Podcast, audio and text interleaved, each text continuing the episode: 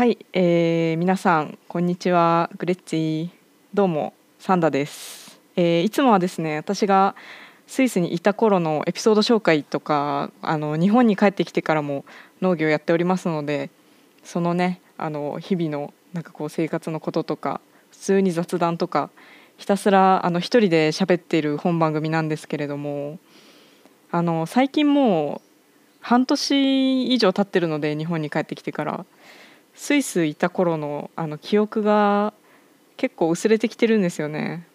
うん、なんか夢だったのかなぐらいな感じですね。ということでですねあの今日は気分を変えてですねゲストをお呼びしております。早速登場してもらいたいと思います。ななみです。どうぞ。こんにちは、ななみです。よろしくお願いします。こんにちは。いやー久しぶりだね。もうすんごい久しぶりだよね。ねななみはえ北海道にいるんだよね？今北海道にいます。北海道 北海道めちゃめちゃえどどんな暑い？寒い？今はもう今朝と晩はめっちゃ寒くて、あもう寒いんだ、もうフリースとか着てる。マジ？やばいよそれ。おかしいよ。そんなに？いやだっいやいやいてや北海道はそうだよ。て。北海道やばいね。だってさスイス行った時もさ、なんかうん。全然北海道の方が寒い。北海道って言っても帯広あそうかだね。うん。うん。ねだよね。スイスの方が暖かかったよね多分。うん。全然暖かかったね。いやーそっか。沖縄こっち沖縄なんですけど9月9月じゃないや10月か。10月の沖縄はまだ全然30度切る日がやっと出てきたぐらいな感じだね。そんな感じなの？うんで全然そんな感じだよ。日中もっと暑いなんかえー、30度以上出る感じなんで。本当に？やばいよね。やばい。結構びっくまありしてる。そんな感じなんだよ 本当にまあこんな感じでねそのめちゃめちゃ北とめちゃめちゃ南からお送りしていく今回のねはい。はい。なんですけどえあの自己紹介お願いしてもいいですか？ちょっと、えっと、はい自分は今大学4年生で酪農を専攻してます。で、はい3年生まで大学終わって休学しうん。て去年、スイスに1年行ってました。おー。ですね、スイス。そうスイスのね同期なんだよね。うん、そうだね。うん、我々ドイツ語を喋ってた組が4人いたのか。そのうちのそうだね2人で今喋ってますね。うんいやー懐かしくない？もう忘れたくない？スイスに行った時のこと。いやーね、だって初めて成田空港で会ってね、うん。そこから一緒にドイツそうなんでだよ。生活してね。ね。一緒にいきなり3週間暮らしたよねマジ。そうだね。びっくりだまよね。あ部屋は別だったけどね。うん。でもなんか毎日朝おはようっつってご飯一緒に食べてうん、ずっと一緒に授業を受けてって割とさ一、日中一緒にいることになったじゃん3週間、うん。うん。結構あれ不思議な体験だったよね正直いや、不思議だね。ねすぐ仲良くなったし。そうだよだってもうさ頼れる人がさいなかったじゃない？いなかったね。みんなでね、うんどうにかこうにかしてと思って。そうだよね最初なんてさもっとドイツ語分かんなかったじゃんあそうだね。だからもうやばかったよね本当にうん、必死だった。うちらこの状態で今からドイツ語のファミリーにホームステイしようとしてるのガチで行かれてるなって思いながらさやってたよね、うん。いや、本当に全く喋れなかったもんね。ねえまあそんなこんなんでねなんとかはなったよっていう話をね、ちょっと聞いていきたいなって思って今回呼んだんです、ありがとうございます。じゃあもう本題早速いっちゃいますか。お願いします。はい。あの今日はね私がななみにちょっとインタビューする感じでまあ私もゲスト初めて呼ぶからちょっとうまく進められるか心配なんだけどまあとりあえずね、うん、でもせっかくさほら私いつも一人でさ自分の体験談話してるけど、うん。もう同じさ期間さなんかすごい濃い体験をしてる人がさいるのにさ他の人の話も話さないともったいないと思っちゃって、いやそれはすごい声かけてくれてすごい嬉しかった。うん、いやでもぜひぜひちょっと聞きたいんですけどはい。まずその同じ私も農家にホームステイしてたんだけどうん。そのななみも、まあ、農家さんのとこに住み込みで働いてたと思うんだけど、ちょっとどんな感じの農家だったかっていうのを紹介軽くしてもらってもいいですか、はい。えっと、自分は酪農専攻だったので、うんと、うんうん。果樹と酪農の複合経営をしている農家さんうんうんにうん。入りました。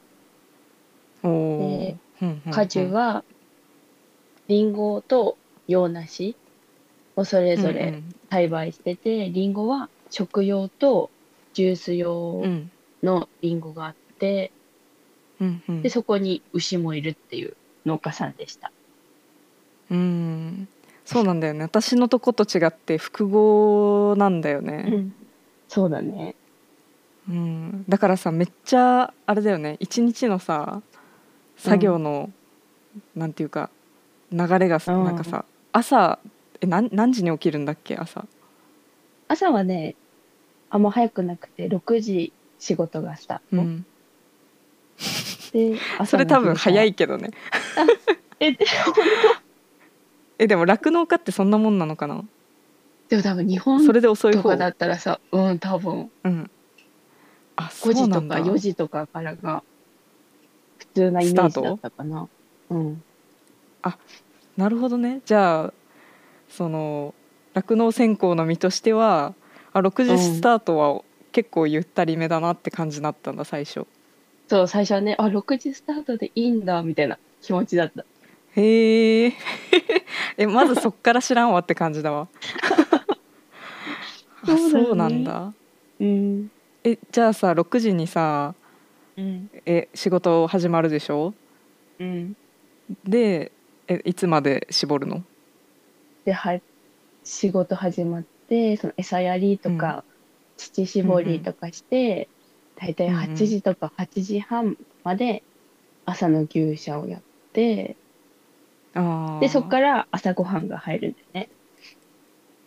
あそう一回休憩あるんだよねそこで。そう、朝のね。うん。朝の休休憩でみんなで朝ごはんうん、ってことだよね。そうそう。うん。うん。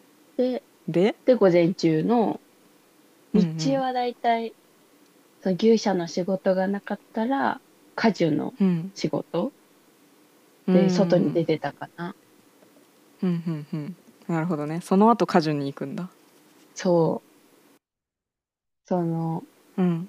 なんていうんだろう。日中、果樹とか牛舎の仕事、農家、農業の仕事がないときは、お家うんうのん。家政の仕事？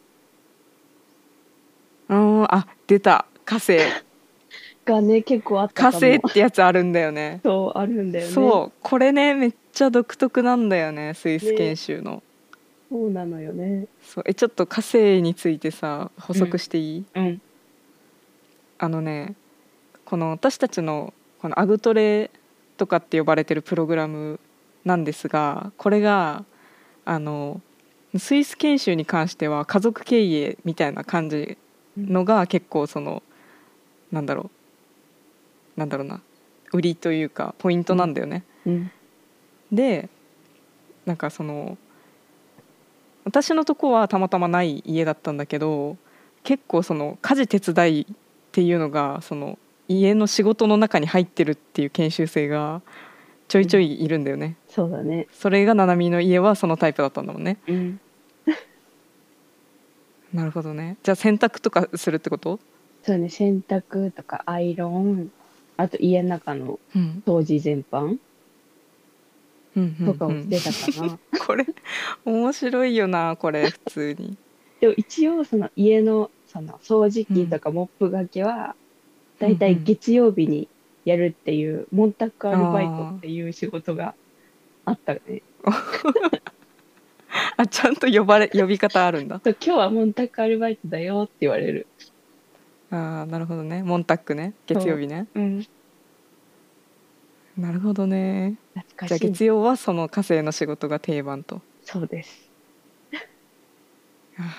いやもうドイツ語も忘れかけてるよね正直いやね、こんな抜けてくんだっていう気持ちになって。いやもう話す人いないもんねだっていないね。うんドイツ語でもドイツ語専攻の人とか大学にいるんじゃないの？いないか。いる。畜産大だからいないかいるけど、あいるかあるんだよね。一応、スペイン語かドイツ語取らなきゃいけなくているけど、ああはいはいうん。なんかみんな喋れるのは、Ich komme aus うん Japan しか喋れないみ1 個目合わせヤーパンねたいな。うん。なるほどまあ大事だよねどっから来たのって言われるもんね絶ね、対、日本からってね、大事だよね。うん、ボーヘアコンメンジーって絶対言われるもんねいや、そうだね。それ言えれば、まあ、うんヤーパンだけ言えてもいいんだけどね、別になんとかね、伝わるよね。いやーそっか じゃあななみはだいぶ喋れる方に入るだろうねいや、そうだね。大学の中ではね。いやードイツ語コミュニケーションさ最初すごごくなかったところで、いや、全然すごかったね。なんか私はうん。あのいやてかみんな同レベルかなそのさ数字数えるぐらいしか最初できなかったから、あ、そうだね。最初はなんかみんな同じ感じだった気もするうね。ん、そうそれでなんか仕事指示されても何言われてるかわからないうん。みたいないや、同じ同もうさじ。ねやばかったよねパニックだったよね正い直、や、ほんとね。うん、でもう仕事でも疲れる精神的にもさ疲れるじゃない？うん。何言われてるかわからないわけだからうん。だからめちゃめちゃ疲れ果てて帰ってきてるけどでもうん。ドイツ語の勉強もしないといけないうん。そんな時間ない眠いみたいないや、もうそんな感じだった。必死だったよね。必死だったよねでもそれも慣れるからすごいよね人間いやね、慣れてたね。え待ってどこまで聞いたっけ？うん、待って昼昼の話した？そう日中火星っていう話だったよね。日中火星の仕事があるね。日中火星の仕事があるって言ってでえっと午後待ってお昼ご飯はいつ食べるの？じゃあ。お昼ご飯は、うんとね、12時から1時半の間がお昼休憩で、うんうん。そうみんなでご飯家族で食べるから12時から50分とかまで食べるのかな。うでん片付けしてってなってで休うんう憩ん。10分とか20分とか毎回思ってたね。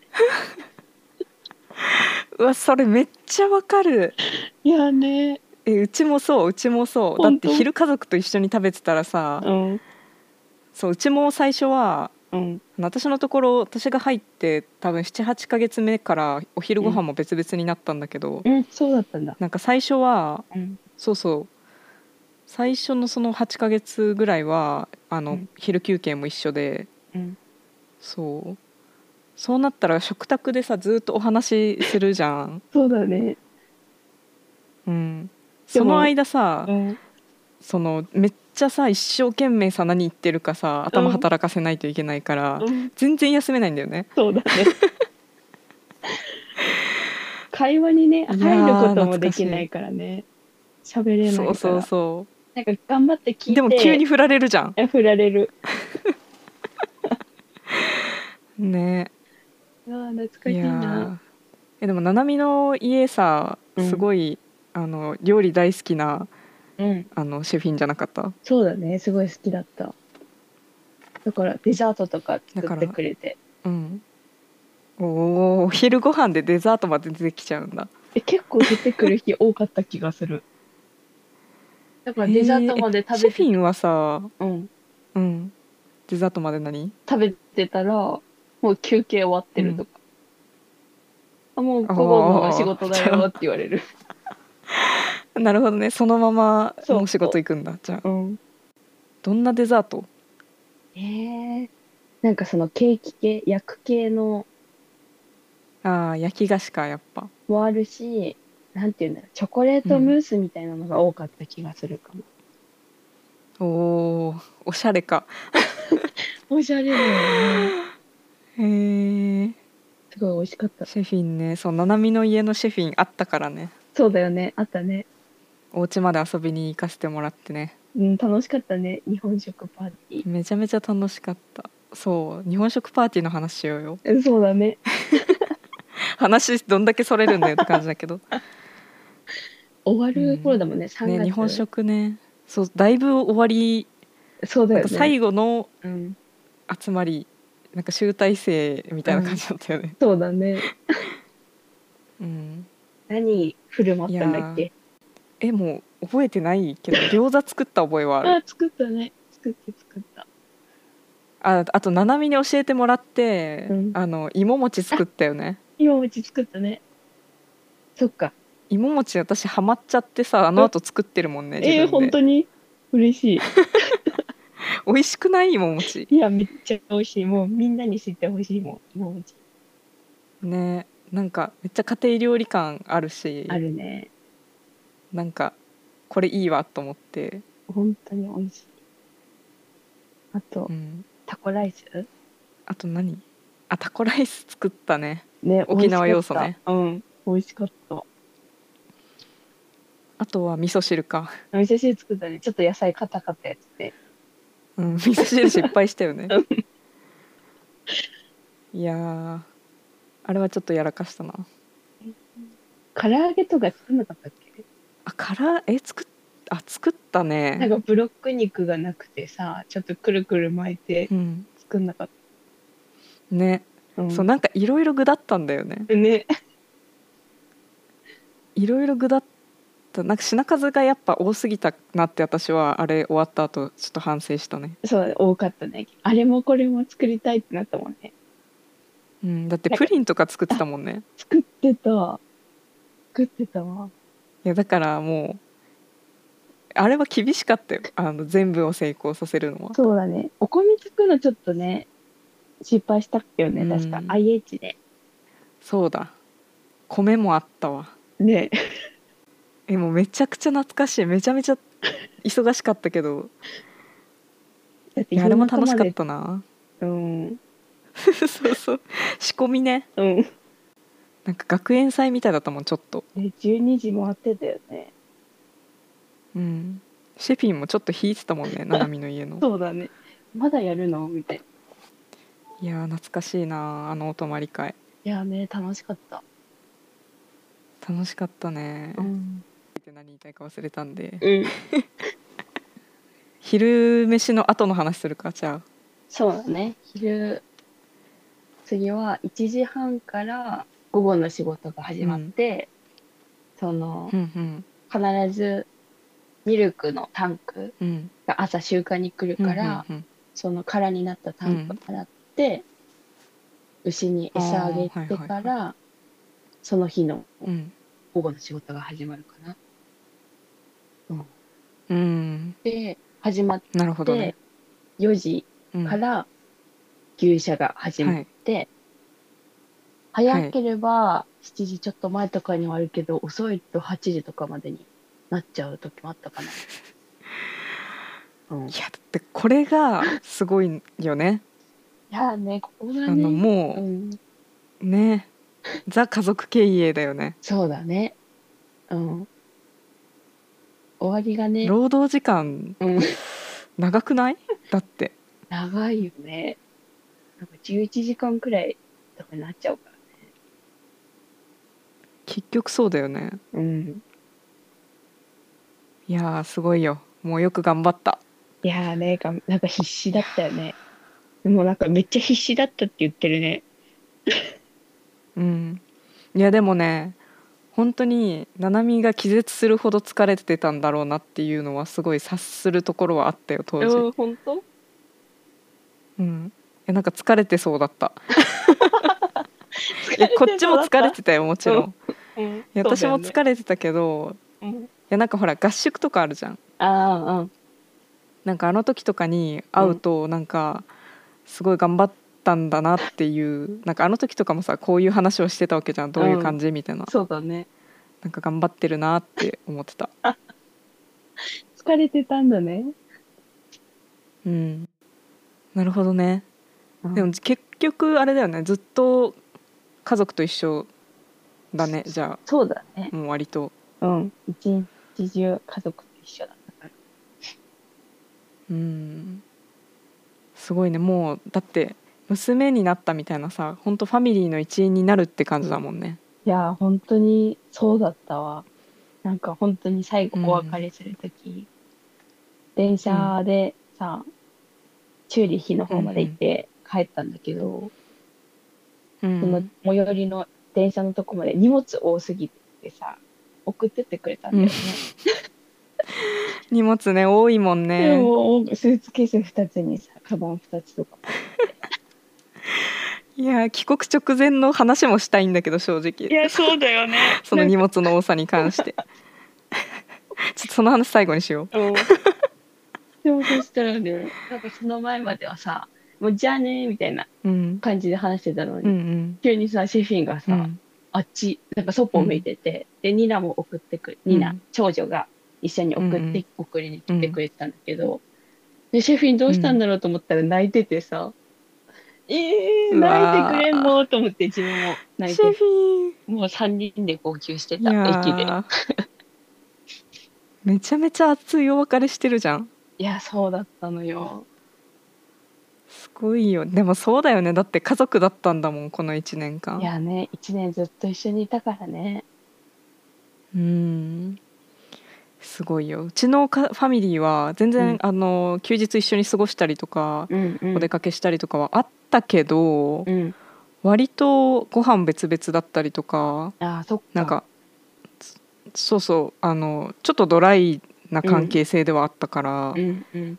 うんなんかそこまで家族に入り込むっていうのまたさ私とは全然違う体験してるなと思ってさ、いや、そうだね。うん、いやこれはめちゃめちゃ貴重な経験ですよね正直、いや、貴重でした。本当に。行ってよかった。うん、シェフィンのご飯とかで今でも思い出すものある、えー、シェフィンのご飯？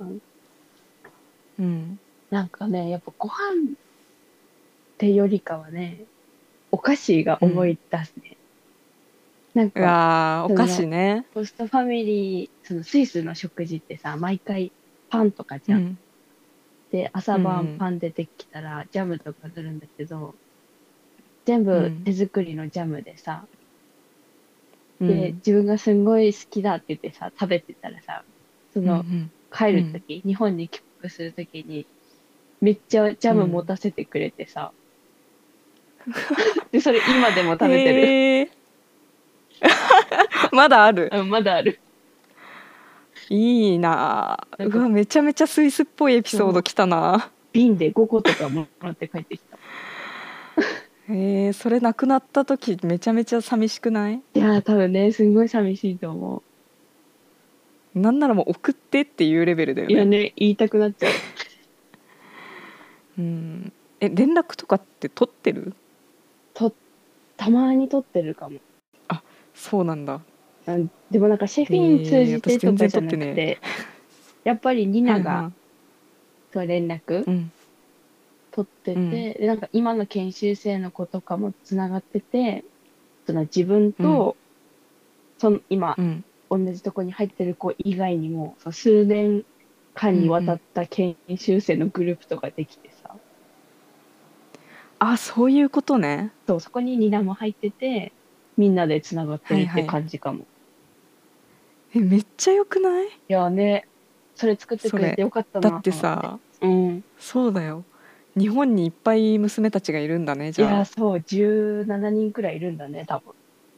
えそんなにいるの？そう。5人ぐらいかと思ってたそれで自分で17人目とかだった気がするな。確か。えだってさ1年に1人じゃないの？いや、そうだよ。だからどうい17う年間。ことやばいよ。その家 やばいよね。えー、そう、それだえぐけ受け入れてくれててさ。うわー特別な家だなその家。いや、そうだよね。こんな受けい入れてくれてや熱い。この話熱すぎる。うん。へえそうなのよ。じゃあもうそのうん。家のコミュニティみたいなのできちゃってるね日本でも。そうそう。だからなんか帰ってきて、ね日本全国にいるんだって。そう、うん。で大学でたまたまその、うんうん。体育の先生みたいな人がスイスに行ってましたって言ったら「え知り合いの奥さんスイスに行ってたよ」って言われて話したら、あ。同じ農家さんだったさ、うわ。それはすごいさ。そうだからなんかそのホストファミリーの子供がニナとアンディとトミーっているんだけど「えうん。もうトミーそんなに大きいの?」とか「ちっちゃい頃から野菜食べれなくてさ」とか そういう話してさ出たー野菜絶対食べないトミそう今でも絶対食べないですって言っといた。ーうんうわーいいいい話だないやね、こんなつながりあるんだって思ってた。ねうん。いやーすごいよあところでねうん。もう一個別の話が、うん。えーまた聞きたいのがあってね、うん。あのーなんかそのななみのさインスタ見ててさ、うん。なんか自分家の農家じゃないとこの農家にさうん。あの、うん修行行ってなかった？また 別のそう言ったね。別の修行行ってたよね？言った。その時の話をちょっとお願いしてもいいでしょうか？はい。はい。はい。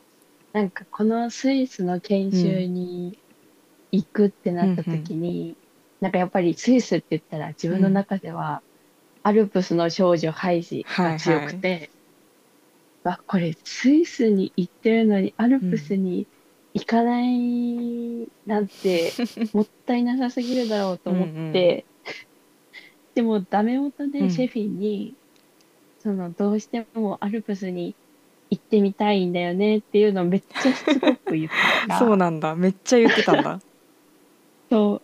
そうめっちゃ言ってたのさ。暇あるために言ってたら、なんかそのシェフィンの元同僚の人が、の娘かな、が今そのアルプスの小屋で仕事してるよって言ってくれて、でそれで8月の頭に4日間くらいかな、うん。だけ行かせてもらうことができて。なるほど4日間の。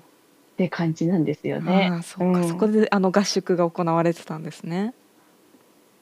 そうなんです。すごかったね。だってさめちゃめちゃチーズとかさ、うんあったじゃん。うんうん。あれがね、うん。なんかおおってなってたんだよね私も見て。なんかでもなんか日本にはないうん。システムっていうか、そうだよ、スイスだからこそできてたうん、ことだったんだろうなと思って、ね。うん。いやーあれがね。なんていうんだその小屋が6月から6767899月までの4ヶ月間で開いてる小屋、でその下のそこの小屋がね多分1700メートルちょっとあるところに うん。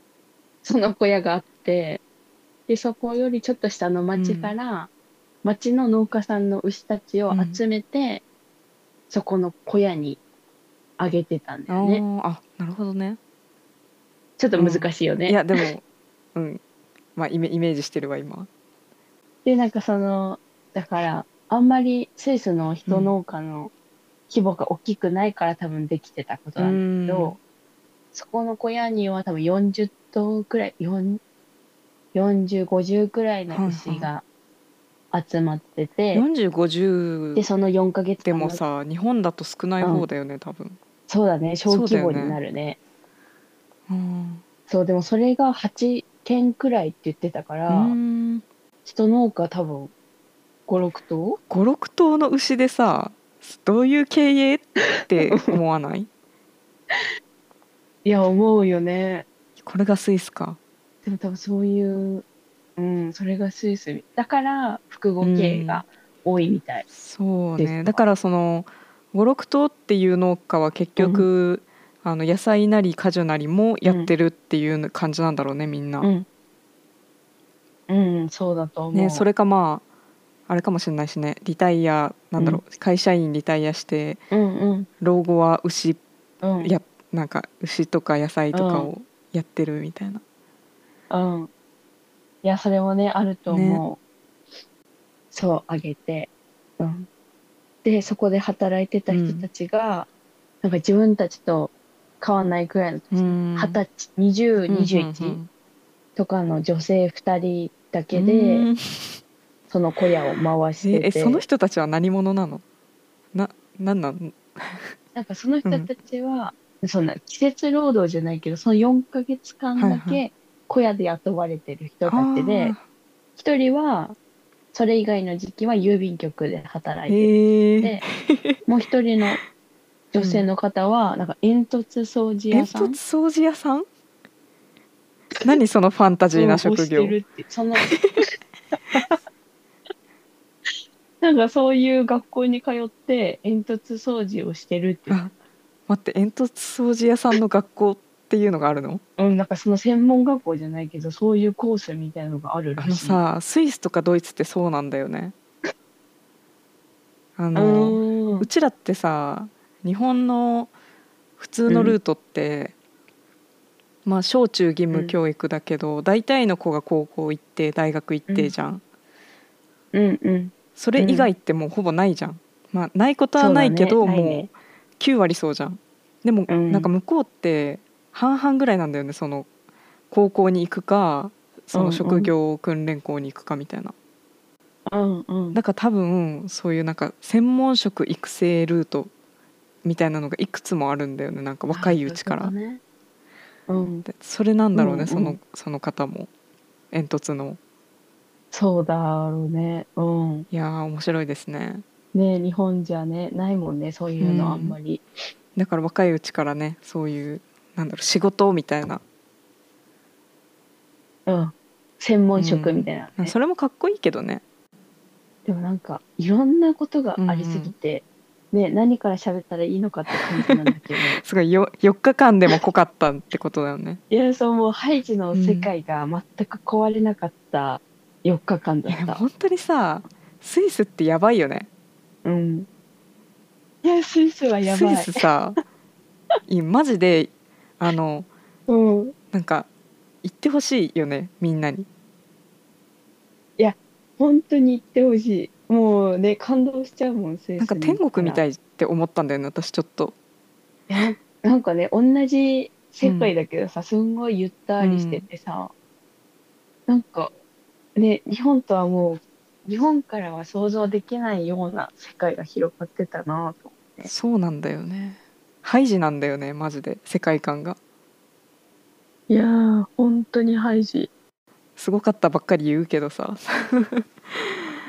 でだってね本当にね、すごかったね。特にななみなんてもうねそこ行ってるからね山小屋に、いや、そうだね。もうね、写真とか見せうたいもん。ん、いやちょっと後で あの番組のうんこの私がやってる「パルサーの探し物」っていううんポッドキャストなんですけど、あのここにもねよかったらななみのあの写真をちょっと上げさせてほしいんですけど後でえー、あげれる。あのね視聴者の皆さんにも伝えたいんですけど、あのななみさんあの写真がね私ななみさんの写真が好きなんですよ めっちゃいいんだよね。でも景色が良すぎるからね。まあどうやってシャッターを押しても綺麗に確かにね映ってる。どこもかしこも絵じゃんって感じだよねスイスって。いや、ね、本当に。もうすごい。スイスに1年住んでたけどスイスの大ファンになっちゃったもんね。いやね、もう絶対また行うん行きくよね。たい。ヨーロッパ旅行ってなったらばスイスは絶対挟むもんね。次回も。いやね、絶対やううん。ん。山小屋の話もっと他にないんですか？なんか、山小屋で、なんかライフラインがね、ほとんどなくて、電波も、まあ、若干通じるくらいのレベルで、若干。で、なんていうの、電気が通ってないから、うーんとね、一応ソーラーパネルとかで夜の明かりとか多少補ってるんだけど、なるほどね。そうかトイレとかもボットントイレ、シャワーもなんてちっちゃいガスボンベがあって、うん。4日に1回シャワー入ると4か日に1回？でそう4日に1回とかで、うん。でお湯は出ないから、釜でお湯うわ炊出た。いてとか。それね。うんうん。で電気もないから搾乳する時だけ発電機やつけて、うん。その時だけ携帯充電できるとか。なるほど。そその瞬間がね 貴重な電気が使える瞬間なんね、あそうそうそう。でそんな感じで、うん。でなんか朝目を覚ますのは牛のカウベル、首から大うんきいうん。ベルが下がってて、うんあもうその音がねなんか最初は心地いいのかうんうなと思ってたんだけど、想像以上にうるさくーもう起きてちゃうんだ。そう。なんかやっぱうん。朝、搾乳の時間になるとうん。うん牛がその搾乳してほしいから小屋の周りに集まってくるんだけど すごい。朝日が昇るとともにその鐘がどんどん大きくなって、人も起きてで牛迎えに行っうんうん。て、でその鐘の意味がさ、なん遠くに放牧してて、遠くにいてもどこにいるか分かるっていう意味でさ、つけてるっていうのは知ってたんだけど、日本ではさそういう使い方してるとこほとんどないからさ。そうだよね。とそう。でもそこに行った時に、その34頭はやっぱり集まってこないのよ。あ草とか食べてて。でそしたらじゃあ迎えに行くよって言って、みんなでじゃあちょっと耳澄まして言って。ー 何みんそなでれどこのや方ばいよ。面からベルが鳴ってるのかとか探してえー。その杖棒を持ってさ探しに行って、ですんごいその山だからさ山の、なんていうの？山のとこから朝日が出てくるのを見ながら牛迎えに行って、よし一日頑張るぞみたいな気持ちでさ。うんやばいよ。何そもうなんれ？いやすごいよねそんなんさうん。仕事なの？って感じじゃない？もうなんなら。そうそうなのよ。すごいよ、えー。本当にすごい世界観だったねあれは。世界観作り込みすぎだろちょっと。本当にすごかった、うん。いやー全然ディズニーランドよりファンタジーだね。いやもう本当にファンタジーの世界だったねあれは。えだから天国なんだって。いや間違いない。えー、でなんかチーズとかさ日中そこのうん。小屋では日中、ん？搾乳とチーズ作りが毎日あってさ、うん。その日中はチーズ作りをしてるんだけど、そのチーズをちょっと休ませる期間とか、その、うん。アルプス、なんていうの？スイスのさ、曲あるじゃん。ヨーデルみたいな。ヨーデルみたいな。ヨーデル？ヨーデルね、うん、それをそのわざと流してるんじゃなくてそのうん。20代の子たちもそれを聞くためにラジオで流しててさ、えヨーデル聞くの？20代の子たちが？いや聞いてた。ジャスティン・ビーバーとかじゃないの？じゃなかった。えー、もうなんかすごかった渋そこのねなんかほんなんか母国愛っていうかさ自国愛うん、なんか本当にあそのスイスの彼女たうんちってスイス人ってことだよね。あそうそうスイス人なの。うん、なんか本当にスイスのこと好きなんだなと思ってうん、あでも結構ねうん。スイス人はねめちゃめちゃスイス好きだと思う。本当なんかうちのうんなんかホストファミリーもめちゃめちゃスイス人であることを誇りに思ってたもんね。あそうなんだ。うん、だからそのうちらのなんか典型的なあの、ううんわまたやられたっていうエピソードとしては、うん。そのあのやっぱラジオをね農家というのは聞くんですけれども、うん。あのシェフィンは絶対スイスのチャンネルにしたいのよ。えー、ラジオを。うんでも我々研修生だったりワーカーだったりはうん。そのスイス人じゃないかったりするわけで、うんうん。あのスイスのラジオってスイスドイツ語でしょ？そうだね。だからもう何言ってるか全然わかんないのね。うん。だからでも一応標準ドイツ語を勉強してるんで、うんあのドイツだったりオーストリアだったりのラジオを聞きたいわけよ。ああそういうことねうん。そうだからシェフィンがいなくなったらチャンネルを変えるの。ドイツなり、オーストリアなりのチャンネルに、なんだけど、うん。シェフィンが戻ってくるとまたスイスのチャンネルに変えられちゃうの。そうなんだ。そう。スイスドイツ語ねわかんないよね。わかんないね。めっちゃむずいね。難しいね。うん。でもスイス人だからといってみんなヨーデルを歌えるわけじゃないみたいなあ本当聞かない？歌ってたえー。ヨーデル、なんかシェフィンはさヨーデルクラブに通ってたからさ。ヨーデルクラブ？やば。毎週通ってたから。えー、あスイスの人って歌えるんだとかうん思ってた。なんだよ。イメージ通りのスイス人かよ。いやうんイメージ通りだった結構、やばいな。うん、でもなんか会費は高いって言ってた気がする。ヨーデルクラブの。ヨーデルクラブの会費は高い。うん。いや全部高いだろスイスは。あーまあ高いか。スイスね異常だからね。いやー物の値ね段が。びっくりしたよね。いいな特別なでも行ってさよかったよねそのハイジを体験したいって。いやー本当に良かったと思った。うんなんかその夏休みをさいつもらうかっていう話とかするじゃん、研修生ああはいはでその時にさあんまりさどこに行きたいとかなくてでいつもらおうかなとか思ってて、いうん。えアルプスに行きたいって言ったらいけんのかなとか思って。うん。言って最初はなんでめっちゃいいなどうして行きたいの？みたいな感じでさ、うん。いやどうどうやどうしても行きたいんだよね？みたいな最高なんだけどその抽象的なさあの休みの案の出し方。だってそれ七海しか言わん。私だったら絶対それ出てこなかったよ。あ本当？なんか休暇どうしたいのって言われてさ、うん。アルプスに行きたいっていうさそれめちゃめちゃいいよそれ、いやでも言ってよかったなって思うね。本当うに、ん最高だからインスタ見て何やってんだと思ってさ なんだこれってなってたのよ。でどこに行ってんだって感じだよね。うん。非常に有効な休暇の使い方ですよ。やねすごいよかった。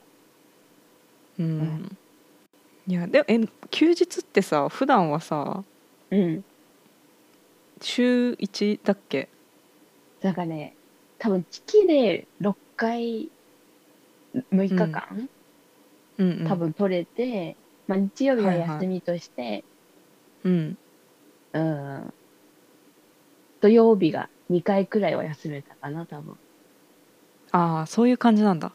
そう。丸々の休みだったかも。午前だけとかじゃなくて。へえあじゃあ6回は一日中休める日があったんだ一応月に。そう一応ね。ああなるほどね。そこは割とまあでも日本はあれだからな。もっと休めてるからな。いやまあそれはね言っちゃえばね。うん。でも一日休めるってのが大きいよね。うん。丸一日の休みでかいな。でかいよね。じゃあ2連休とかは取る取れるってこと、ああ。それは素晴らしい。素晴らしいです。それは素晴らしいね頑張った甲斐があったね、あの一日中11時間ぐらい。いやそう本当に。うわ頑張ったってなるもん、そうね一応ね研修生って55時間週に働かしていいっていう決まりになってるらしいんで。そうなんだ。そうそう。だからまあ、55うん。うん、なんかそこを超えないようにとは多分一応考えてやってるとは思うよ農家さんたあちそうだったんだまあでも55時間って冷静に考えてだいぶだけどね。だってさ8時間の週5でもさ40時間だよ、そうだね言われてみれば、うん、あ頑張ってたねそうそう。みんな。ね頑張って私もね大体あのうん。55時間弱ぐらい拘束されてたから、ああ、ほんと。なんか結構やってんなって感じだったけい や、まあね、結構やってんなって思ってたよね、正直。どね思ってたよねうん。でもやっぱり1年1年頑張ればって思う瞬間は確かにあったうん、あった。その楽しいことばかりではなかった、そうだね、正直なとこを話すとうね。ん、まあねでもやっぱりそういうたまのさなんかうん。日本にいて普通に大学生活を送ってるだけじゃうん巡り合わなかったであろうさ、うんとんでもない経験いろいろしたよねいや、した。本当にした。本当に懐かしいでもめっちゃ昔のことみたい、ねもね、本当に言ってたんだろうかっていう気持ちになる時もあるもん。ううんまあ半年もう、立ってる。まあ、以上かね経ってるわけだけどさうん。どうどう最近は？めっちゃ抽象的な聞き方だけど最近はね、まあ、4年生に戻って、うん。なんだろう。うん、なんかでもなんか、周りから見たらそんな変わってはないのかもしれないけど、うん。なんか自分の中でこの大学生活、うんうん。なんか結構違くなってる気がしてる。まあちょっと難しいよね、うん捉え方。なんかうん。積いや極でも的に、こうなんか自分からいろんなコミュニティに行ってみたりとか、うんうんなんかね、挑戦しやすくなった気がしてる。あーなるほどね行動力があ、そうそうそう。なんか行く前よりついたって感じかなそう、なんか、ドイツ語を話せなくて、スイスで1年やっていけたんだもんな、みたいな気持ちがどっかにある気がする。あるねうん。なんか今後さあれ乗り切ったしなって思って、うんなんかちょっときついなってことにさ対面したとしても今後もいっぱいあるじゃん絶対そうだね。うん。なんかでもさなんかいやまあスイスの時の方がきつかったくないって思いそうじゃない？正直いや、思いそう、思いそう。あれ頑張れてたしな、とか思うよね、絶対。ねなんかそういう意味でも良かったしうん。やっぱ違うよねなんか日々のさ暮らしに、うん私はさうん。なんだろうなやっぱ楽してるなって思う日本帰ってきたらえー、自分も思う。思うよね思う。なんかそのやっぱ帰国してすぐの時は、まあ、ちょっとご褒美じゃないけど、うんうん。いやあんなに頑張ったんだしうん、ちょっとぐらいは緩い生活をしても許されるって気持ちはあったけどうん。最近はなんかめっちゃ楽してんなって思い始めたんだよね。わかる。わかる。めっちゃわかる。うん、あの頃あんなに頑張ってたじゃんみたいなうん。いやめっちゃ感じる、自分も。やっぱり？うん。そうだからなんか久しぶりにちょっとななみと話したいなって思ったんだよね。いや、ほんと。いや、なんかね、時が流れるのが早すぎてさ、うん、なんていうの、スイスにいた時は一日一日がさ、もういろんなことがあって、すんごい濃い一日だったのが、日そう本、に帰ってきて、あ、今日ももう一日終わったとかうんいう気分になっちゃってる。なってますよ。てるね。やっぱりねなんかスイスにいた1年だって今振り返ればあっという間だったんだけどうんうん。全部が初めてのことでなんか暮らしもね日本にいるよりもめっちゃ不便だし、うん、うん、そうだね。その全てが詰まってたじゃんもう苦しみも喜びも全て詰まってたからもそうだね。めちゃめちゃい長い一日濃い一日の1年間だったからねうん。薄薄まっちゃってるよ今日本に帰ってきていやね、薄まっちゃってる。うわ、なんか話せてよかった。だからこれからも濃い一日を過ごしたくないかと思って。うん、めっちゃ過ごしたい。これ何これ？スイスの体験談話す回だったはずなんだけど。なんかちょっと変わっちゃったね。変わっちゃったよ。おかしくなっちゃってる。いや、でもなんか、ね、なんか自分ももうそろそろ社会に出なきゃいけない年になるけどさ、うん。なんていうの、自分のやりたいこと？うんとかなんかちゃんと見つけてやっていきたいなって思ってた中でさ、その、なんて毎日があっという間に過ぎて何にもせずうん終わっていく日があったからさ、うん。なんか、うん、呼んで話してくれてさ、あ、そっか、なんかもっとちゃんと向き合わなきゃいけないんだなとか思ってた、話しながら。いやそんな自分を追い込もうぜっていう話じゃなかったはずなんだけどねなんか私も話しててさうん。当時のことめっちゃさもうめっちゃフラッシュバックしてやっぱ一緒にさうんうん当時をさ乗り越えた仲間と話してるとさうん。いつもより濃く当時のことが思い出されてきちゃってうんうん。刺さっちゃったねね、なんかね、刺さっちゃったね。刺さっちゃったお刺さっちゃったね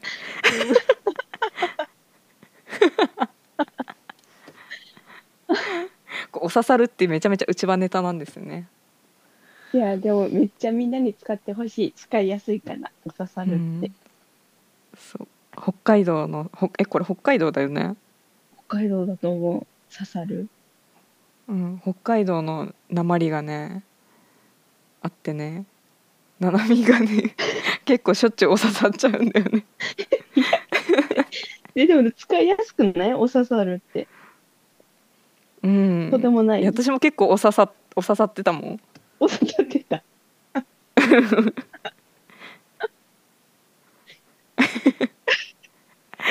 何がおかしいんだかわかんないよこれリスナーの方々はいや、そうだよね。お刺さるってね。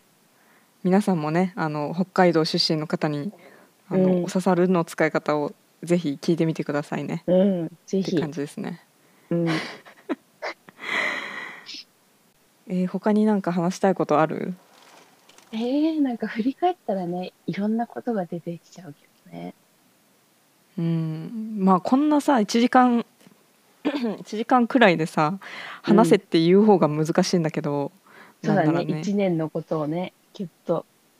えでも大学4年ということははい。あの就活進路結局あれどうなったんだっけ？進路は結局、今から教職を取ることにして、お。で、なんか、なんだっけな。なんか卒業してから取るっていう道も、なんだ、う。ん。うん、その単位だけ取るっていうのもあったんだけど、最短で取れる道が留年、もう一年しうんうて、来年取るっていうのだったので、留年しようと思います。あ素晴らしい。い。はい。やもう全然もうやってこうそういうこと。そうだよね。うん。留年して、いいですね。うん、24、5歳で、5歳の年に卒業の。あなるほどなるほど。そう、普通のいやでも楽しみだね。うん、うん。そうだね。楽しみ。楽しみだね。うん。まあ今日はこんな感じですけど。はい。ね。あそうそう。そういえばね。うん。もう一個あったわ話すことうん。なんかね今研修行ってるメンバーもいるわけじゃない？そのうん。うん。リアルに今現地で我々が先ほど話したように日々、あもう日本の友達とも話せない時差が7時間8時間あるうん。からもうなんか現地で頑張るしかないみたいな状況に置かれてる方々が今実際いるわけで、うん。なんかねポッドキャストあの私がこれ撮ってるのポッドキャストなんだけどうん。なんかやってる人見つけちゃったんだよねえー、やってるの？そうで一応毎日更新してる人がいるんだよ デンマークにすごい。やばくない？毎日ってやばいね。そうでまあその人にも話聞くかっていうのもちょっと迷ってるけどえでも向こうが酪農だからそうなんだ。しデンマークだからそっちよりなんかスイスの人いないかなってちょっと思ってて。そういうこと？そうそう。スイスのどういう人がいいの？いや全然なんかななみななみの家って今いるんだっけ？言ってる言ってる。新しい子。うん、いるいる。なんかね多分あんまり時間長くは取れないだろうからうんうん。なんかちょっと「はいこちらスイスです」みたいな感じのやってくんないかなってちょっとねえー、多分思ってね。そういうことやってくれそうな子。で実際そのデンマークにあの行かれてる方うん。がその自分の毎日喋るポッドキャストプラスうん。そのなんかスイスのことをうんなんかスイスの女の子と男の子とその人の3人組でもまた番組撮ってるやつがあって。そうなんだ。なんかもしかしてこの人が七海の家の人なのかなとか思ったり。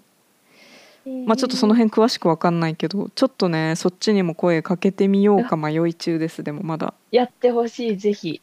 楽しみにしてまうす、ん。ね。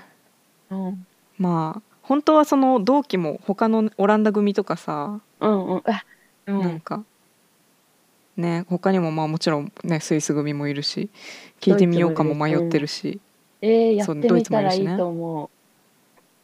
そうなんですよ。まあちょっといろいろみんな忙しいですから都合がつく人はっていう感じになっちゃうんだけどうんうん。そんな感じで考えてますねちょっと。うわすごい楽しみ こっちが楽しみ。うん。ちょっと後でななみのねあの先ほど話してた写真、うん。あのちょっとまた送ってもらってこちらのポッドキャストでも紹介させていただけたらと思ってますので。ぜひお願いします。はい。ちょっと後で送ってください。はいわかりました。うん。じゃあ録音止めようかなはい、えー、てな感じでね、えー、ななみさんゲスト会ということでしたけれどもリスナーの皆さんいかがでしたでしょうか、えー私も久しぶりにね当時のことを思い出してなんかめちゃめちゃ大昔のことみたいに思ってたけど、うん、全然ななみと知り合ったのなんてうん、まだ1年ちょいしか経ってないんだよなって思うとそれも不思議な気持ちになりながらっていう感じの不思議な回でした。はい、えーまたねこのあとねあのさっきななみと一緒に話しててあの録音を止めてまたその後も雑談しばらくしてあの通話切ったんですけどなんかねあの録音始める前まではあのちゃんと番組の進行を考えながら話してたんですね。けどあのもう後半にかけて完全にこう番組撮ってる感じじゃない雰囲気になってきちゃってあのエンディングと終わりの挨拶まであの一緒に録音しようねっていう感じのつもりでいたのになんかよくわかんないなんかそろそろ切るかみたいななんか電話終わる時みたいなテンションになっちゃって。まあ初ゲストだったのでねちょっと許してください。ぐだりましたけれども。うん。まあななみは本当に来てくれて、えーありがとう。めちゃめちゃ楽しかったです。えーということでですね今日のところはこのまま終了したいと思います。えー本番組ですねツイッターやっております。最近インスタも始めました。まだ投稿してないですけどあのぜひフォローしてください。あの DM とかねリプライもぜひ送っていただければ番組内でも紹介できますしあのただのご感想でも全然嬉しいのでぜひ送ってください。あの Spotify のアプリからもメッセージを送れるようにしておきますのではい何でもお待ちしております。え今回ですね SNS にはあのななみがね撮った写真もあげますのではい皆さんぜひ見てください。めちゃめちゃ写真いいのでお願いします。ということで、えーここまで聞いてくださってありがとうございました。皆さん次回もまた聞いてください。あで